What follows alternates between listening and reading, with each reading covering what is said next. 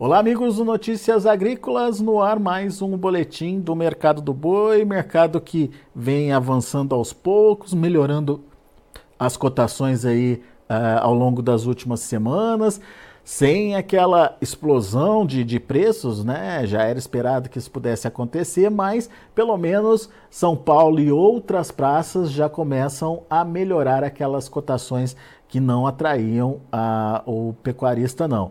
Mas será que essas altas elas são uma tendência? Até quando elas têm fôlego para continuar acontecendo?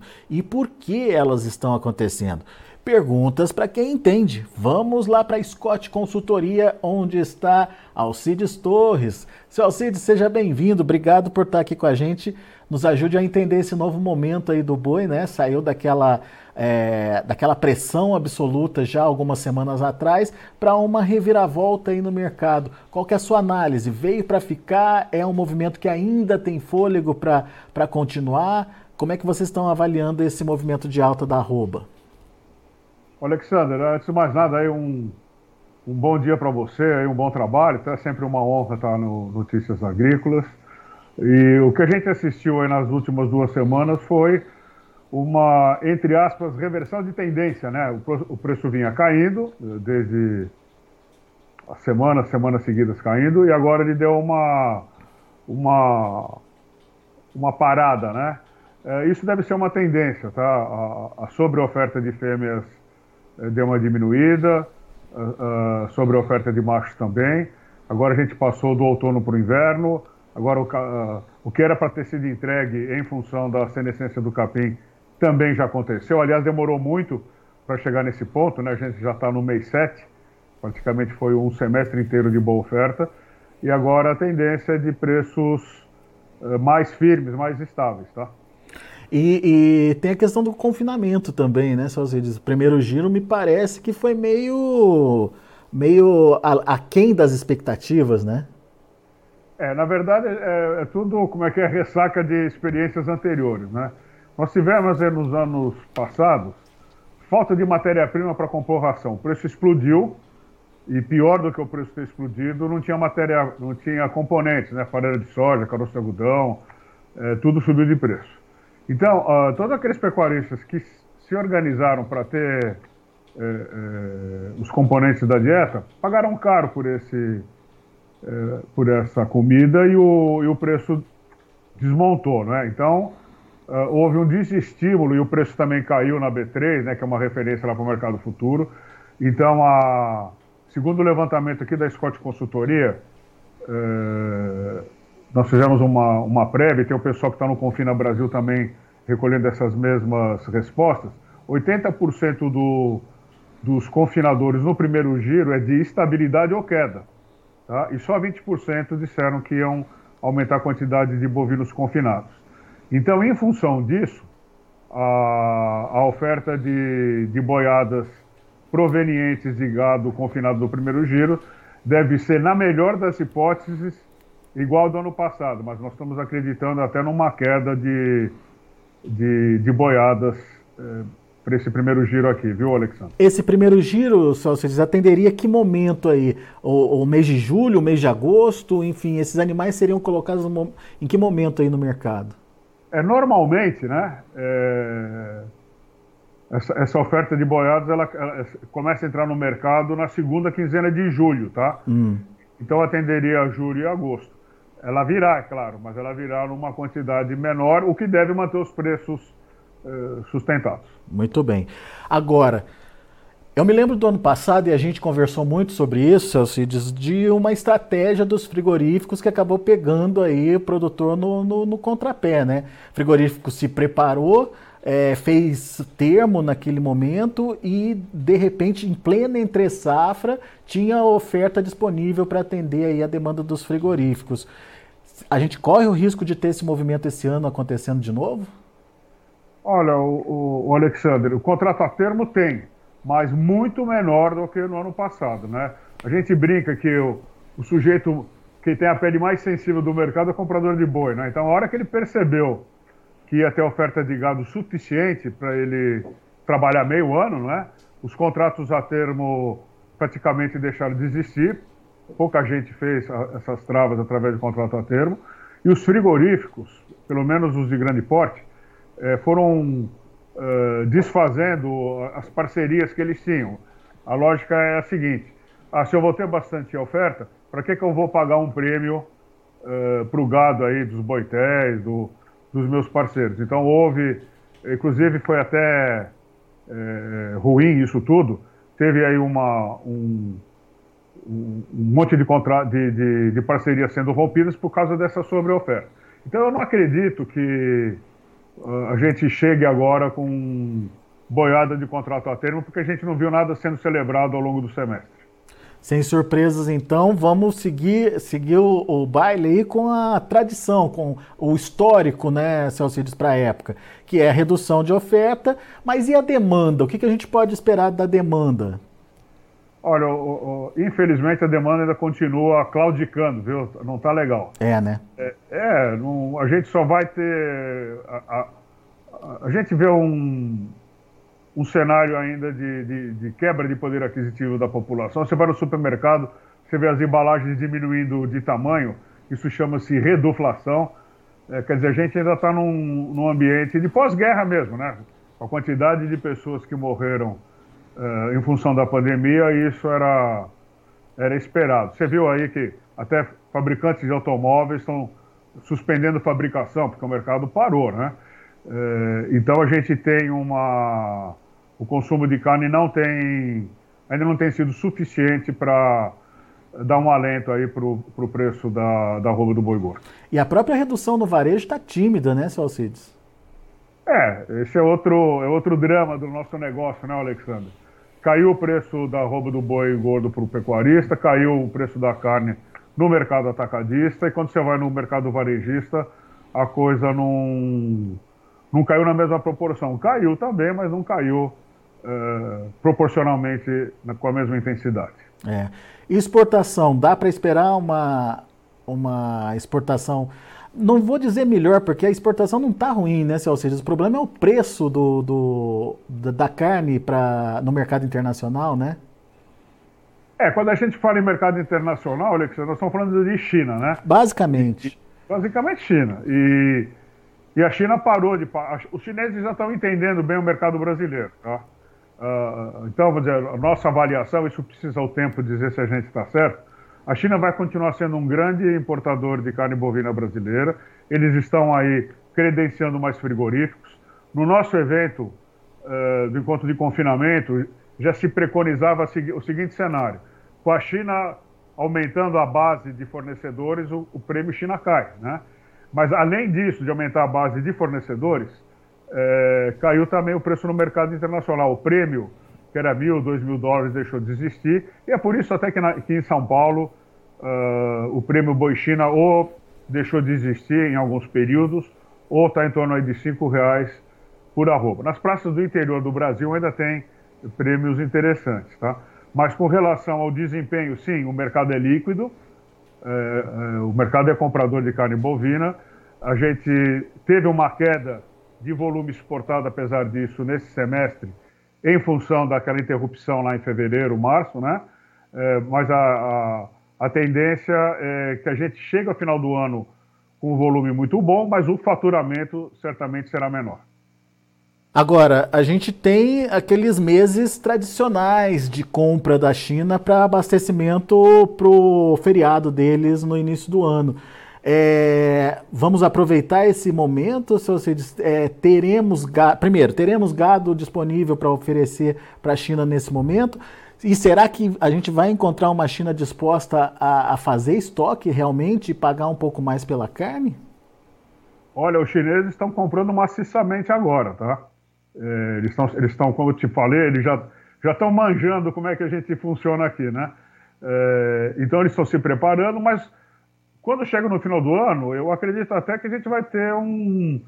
E essas informações valem para hoje, né? Quando a gente fala assim que o preço vai melhorar no final do ano, todo mundo se prepara e o preço cai, porque aumenta a oferta, né? Mas a gente tem a, a pressão de consumo para o mercado chinês, tem a, a, a, novembro, dezembro tem a injeção de dinheiro na, na economia em função do adiantamento de 13 terceiro salário, do 13º salário em si e das bonificações de final de ano, então a gente deve ter um cenário melhor, né? Considerando essa, esse ano medonho aí, né, que, que, é, que nós estamos passando. Mas a China sempre, é, agora, ela é um parceiro importante para o Brasil, não só para carne de boi, mas para exportação de milho, exportação de soja, do complexo soja, etc. Tá? A gente hoje é um bom parceiro comercial. Muito bem, vamos ver como é que vai ser essa, essa vontade do chinês de, de pagar mais ou não, né? Eu acho que essa que é a grande dúvida, porque consumir, comprar, eu acho que eles continuam comprando. O problema é saber se eles vão estar disponíveis aí para pagar mais pela nossa carne. E se tem alguém vendendo carne que eh, seja competitiva, né, seu Alcides? É, vamos dizer, quem é o grande concorrente do Brasil? São os norte-americanos, eles estão num ciclo invertido lá, né? Tá caro então, lá, né? É, lá a carne tá cara. Então, é... e o Brasil é competente, vamos dizer assim, essa nossa essa nossa posição no mercado global, de, não digo nem mais de carne, mas de produção de alimento, ela advém de uma preparação gradual aí. Morreu aí o, o, o excelentíssimo ex-ministro da Agricultura, Alisson Paulinelli. Isso foi tudo construído lá na década de 70, né? A, base de conhecimento, pesquisa, de ciência. E hoje o Brasil eh, eh, se tornou aí um grande protagonista eh, no combate ao, ao, desequilíbrio alimentar que o mundo passa, eh, com grãos e também com proteína de origem animal, né? carne de frango, carne de suíno e carne bovina. Então o Brasil hoje finalmente, e como sempre no Brasil, quem financiou a industrialização foi o café, quem sabe não é agora o, o, o conjunto, o bojo do agronegócio que vai ajudar a economia a se recuperar aí dessas dessa situação dramática que a gente tem vivido nos últimos anos. Pois é. E, e aquela pergunta, né? Será que vai ter oferta disponível no segundo semestre, seu Cides? O, o produtor, o pecuarista, é, é, ao contrário do que aconteceu no primeiro giro, pode ver um segundo giro mais atrativo? Olha, se você estiver falando em relação à oferta de cabeças de gado, é menor, tá? Vai ser evidentemente menor, tá? É, mas os preços devem ser comparativamente melhores. É, é, é, mais ou menos a balança, a balança de preços, sabe? Ah, claro que é, é, vai depender da preparação aí. Se a bolsa continuar, se a B3 continuar indicando preços atraentes com os custos atuais e, e ter margem, sim, a gente deve ter um, um, uma, uma, mas um pouco de gado a mais, não algo que chegue a a, a, mexer nos preços. Mesmo porque a recuperação ela, ela não vai ser assim tão forte, né? A gente só deve ter um mercado mais estável, com altas eh, relativas e eu não vou nem dizer um preço aqui porque é perigoso dizer um preço, mas mercado mais mais firme do que no primeiro semestre, digamos assim. Muito bem. Frederico Barcelos está é, participando com a gente aqui, vocês. Ele está é, é, tá no chat do YouTube. Aliás, pessoal que quiser mandar as perguntas aí pelo chat do YouTube, fique à vontade. Ele quer, ele quer saber assim o que, que acontece, por que, que em Minas ah, tem essa defasagem enorme aí em relação a São Paulo e outros estados, seu Alcides? Bom, vamos lá. A, a, o a, a, diferencial de base, não é? Seria isso, né? Exatamente. O diferencial de base, ele. Bom, a gente depende da região de Minas. Tá? Eu considero hoje a Scott Consultoria é, uma praça pecuária macro, né? É, norte de, é, do Paraná, São Paulo, sul de Goiás, Triângulo Mineiro é, e sul do Mato Grosso do Sul. Essa é uma grande praça. Tá? É, e a, o diferencial de base ele fica mais por conta de frete e impostos. Tá? Vamos dizer assim, ah, eu posso monitorar o mercado só com a cotação de São Paulo. É, dá para fazer isso. E aí, é claro que, vamos dizer assim, é muito mais fácil a gente passar a cotação regional, é mais fácil para o consumidor dessa informação. Né? É, mas o, a, essa diferença de preço, ela advém, então, de impostos, frete e, e, quantidade de compradores. Né? São Paulo é um grande estado exportador, ele compra gado do Brasil todo. Uh, compra bovina de reposição do Brasil todo. Então aqui os preços são normalmente melhores. E normalmente em São Paulo é, é, o preço é melhor porque também você considera uma grande megalópole, né? Você pega São Paulo, Sorocaba, Campinas, São José dos Campos, já virou uma megalópole, né? Santos, é tudo um globo, um bolo só. E se você pegar ali o Vale do Paraíba, você já emenda com o Rio de Janeiro, que é outra uhum.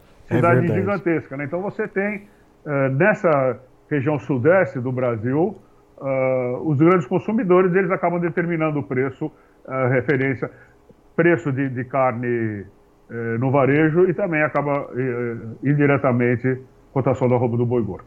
Muito bom. Meu caro Alcides Torres, muito obrigado mais uma vez pela sua participação. Obrigado ao Frederico aí pela pergunta também. Uh, sempre bom poder interagir aqui com os nossos internautas. Seu Alcides, a gente vai é, ficando por aqui, mas eu já aproveito para te convidar para voltar mais vezes aqui. É sempre bom te ouvir. Muito obrigado, Alexandre. Obrigado, Frederico. Estamos sempre à disposição. Grande abraço. Até a próxima. Até a próxima. Tá aí, Alcides Torres, Scott Consultoria aqui com a gente, trazendo as informações do mercado da pecuária. Frigoríficos mais reticentes aí nas compras, tentando segurar para evitar explosão aí de preços, novas altas. O fato é que temos um momento de menor oferta de animais. Sobre a oferta de fêmeas diminuiu, sobre a oferta de macho diminuiu, aquele gado de pasto já não tem mais. Ah, o primeiro giro de confinamento deve ser é, com menor volume por falta de estímulo lá atrás, ou seja, um cenário, pelo menos aí para os próximos dois meses, de uma oferta é, mais é, menos né, robusta aí, é, do que é, poderia ser. E eu perguntei para o seu Alcides sobre aquele repeteco do ano passado, se a gente pode ver de novo frigoríficos preparados para esse momento e isso, de repente, é, quebrar as pernas aí do produtor, né, atrapalhar aí a estratégia do produtor. Ele disse que acha que não, que deve ser um ano sem surpresas, principalmente em relação às antecipações, às compras de termos, né? Porque como os compradores é, visualizaram uma oferta plena de, de animais, acharam que não seria interessante ter é, termos é, ou, ou fazer estoques caros aí para o segundo semestre e por isso muito provavelmente a gente não vai ter surpresa aí uh, com os bois a termos como a gente teve no ano passado. Uh, de acordo com o seu Alcides, é, tem um volume menor de contratos a termos fechados nesse momento e teve muito rompimento de parcerias estratégicas com boitéis, o que faz ele acreditar que talvez a gente não tenha essa surpresa para esse ano. Mas é sempre bom ficar atento aí na possibilidade, nas possibilidades. Deixa eu passar para vocês o, os números de andamento do mercado futuro lá na B3, você acompanha comigo na tela. Para julho, R$ 262,50, queda de 0,57%. Agosto, R$ 262,75, queda de 0,55%. Setembro, R$ 263,00 queda de 0,11%, e o outubro, R$ 262,90, caindo 0,49%. Mercado pressionado nessa, nesse início de semana, é, muito, muito por conta do indicador da última sexta-feira, 254,20, uma queda de 2,23%. Vamos continuar acompanhando esse mercado aí. Muito bom. Recado para os meus amigos pecuaristas. Obrigado a vocês que enviaram suas histórias aqui para a gente, para o nosso prêmio A Melhor História de um Agricultor. Uh, teve participação recorde esse ano, mais de 70 histórias chegaram aqui para a gente. Cada uma delas vai ser ouvida, cada uma delas vai ser analisada. E no próximo dia 7 de julho a gente anuncia os cinco finalistas. Cinco finalistas que daí sim, votação aberta, serão é, colocados aí para que você, o seu voto, você que acompanha Notícias Agrícolas e você que participa com a gente, faça aí a sua escolha de qual é a melhor história uh, de um agricultor. Tá certo? Feito o convite, então, deixa eu passar um recadinho para vocês do nosso patrocinador ouro. Patrocinador ouro desse ano é a Singenta. Vamos para o recadinho dela? Você já conhece o Acessa Agro? É a plataforma de benefícios da Singenta. Nela você ganha pontos através da compra de produtos da empresa. São mais de 3 mil itens à sua disposição para poder fazer essa troca por pontos. Vá agora ao Acessa Agro, nesse, é, nesse endereço que você está vendo aí na tela, www.acessaagro.com.br. É, conheça aí todas as possibilidades, enfim, conheça quais são os itens que podem ser trocados na sua pontuação e não deixe de participar. Se você é agro, acessa. Daqui a pouco a gente volta com outras informações e mais destaques. Continue com a gente.